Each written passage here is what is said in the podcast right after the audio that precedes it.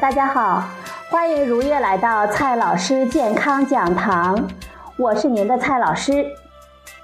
今天呢，蔡老师继续给大家讲营养、聊健康。今天我们的主题是早上第一杯水怎么喝？在经历了一早上与床缠绵别离的悲伤之后，很大一部分人都会选择喝一杯水来开启新的一天。很多人都说早起的第一杯水很重要，那么这水一定要喝吗？如果喝，会不会影响吃早饭呢？肠胃不好的人喝水要注意些什么呢？早上运动的人又该怎么喝呢？对于普通的健康人，要喝什么水才是最好的呢？喝多少呢？今天啊，蔡老师就和朋友们聊一聊早晨喝水的那些事儿。首先，第一个问题，早晨起来我们要不要喝水呢？我们在睡觉的时候虽然没有喝水和吃东西。但是呼吸、排汗、泌尿仍在进行中，这些生理活动会消耗很多的水分。我们起床之后虽然没有口渴的感觉，但是我们体内仍然会因缺水而导致血液粘稠。喝水可以降低血液的粘稠度，增加循环血容量。特别是如果早起感觉口渴的话，喝点水呢是最好的。有的朋友可能会问了：早上空腹能不能喝水呢？会不会冲淡胃液，影响吃早饭呢？其实这是一种不必要的担心。如果早上适量的喝点水，一次呢不超过两百毫升，对早饭的消化吸收不会产生什么影响。相反，如果体内水分达到平衡的时候，还可以保证吃饭时消化液的充分分泌，增进食欲，帮助消化呢。那么接下来的问题就是，早晨第一杯水应该喝什么？我们来分别的说一下。第一种，蜂蜜水。有的朋友呢，特别的推崇早起的时候空腹喝蜂蜜水。传说呢是用来润肠通便的，但是达到效果的前提有两个：一是你的身体果糖不耐受，这是基因决定的；二是要喝足够量的蜂蜜。一杯蜂蜜水是不够的，起码呢得几十克的蜂蜜。但是你真的不怕长胖吗？对很多朋友来说。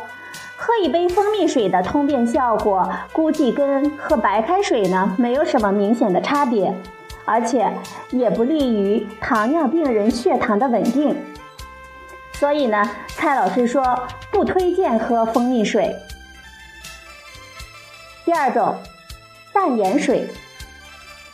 早起的时候喝盐水，会继续的加重身体缺水的状态。中国居民摄入盐分普遍的超标，还要喝淡盐水来额外的摄入更多的盐，这不是搞事情吗？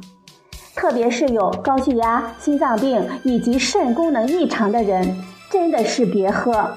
所以蔡老师说不推荐喝淡盐水。第三种，其他的一些饮料，比如说咖啡、牛奶、豆浆、果汁等等。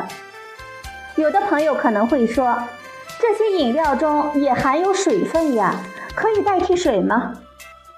如果喝了没有什么不舒服的话，是可以喝的。但是让你喝水也有喝水的道理。比如说，患有胃溃疡、十二指肠溃疡、炎症性肠病、肠易激惹综合征以及胃肠道手术恢复期等等胃肠道疾病的人。喝完咖啡呢，就会出现反酸、烧心等不适的症状。这些人呢，不建议空腹喝咖啡。还有的是乳糖不耐受的人，所以呢，不建议喝牛奶。还会有一些饮品，比如说超市卖的果汁，它的含糖量非常的惊人。长期用这些饮品来代替喝水，可能会导致我们总体饮水量的降低。所以呢，蔡老师还是不推荐大家喝咖啡了、牛奶了、豆浆了、果汁等等。那么，我们应该喝什么呢？蔡老师告诉大家，白开水。让你多喝白开水，真不是不关心你。因为白开水才是我们最佳的选择。白开水安全卫生，而且容易获得，既不会增加能量的摄入，也不会引起糖摄入过多。这个时候呢，肯定会有朋友问：凉水好还是热水好呢？其实，只要不会让你烫伤，你爱喝什么就喝什么，真没那么多讲究。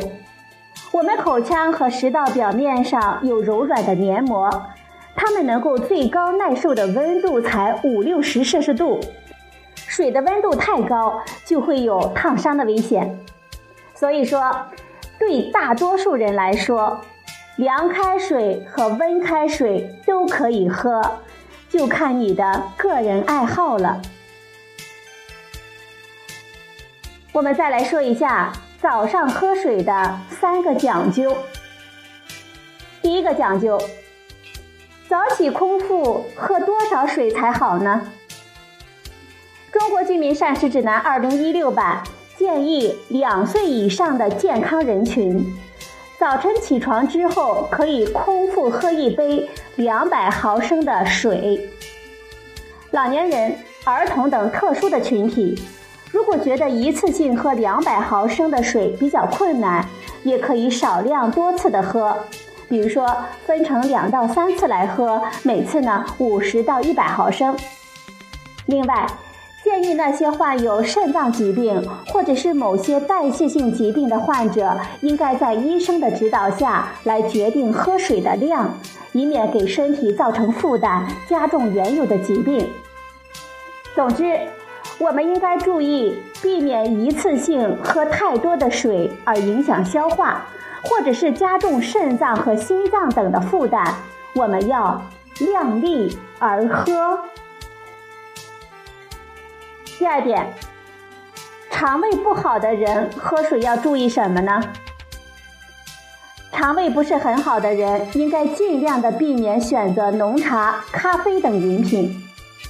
如果是胃液分泌严重不足的人，还应该特别的注意，不能一次性喝太多的水，以免冲淡胃液，影响消化吸收。第三点，早上运动的人又该怎么喝呢？晨起运动前是有必要喝水的，我们一般建议在起床之后就喝一杯两百毫升左右的水。在跑步前还可以喝一些运动的饮料，以补充适当的能量。如果跑步的时间超过半个小时，要及时的补水，以免脱水。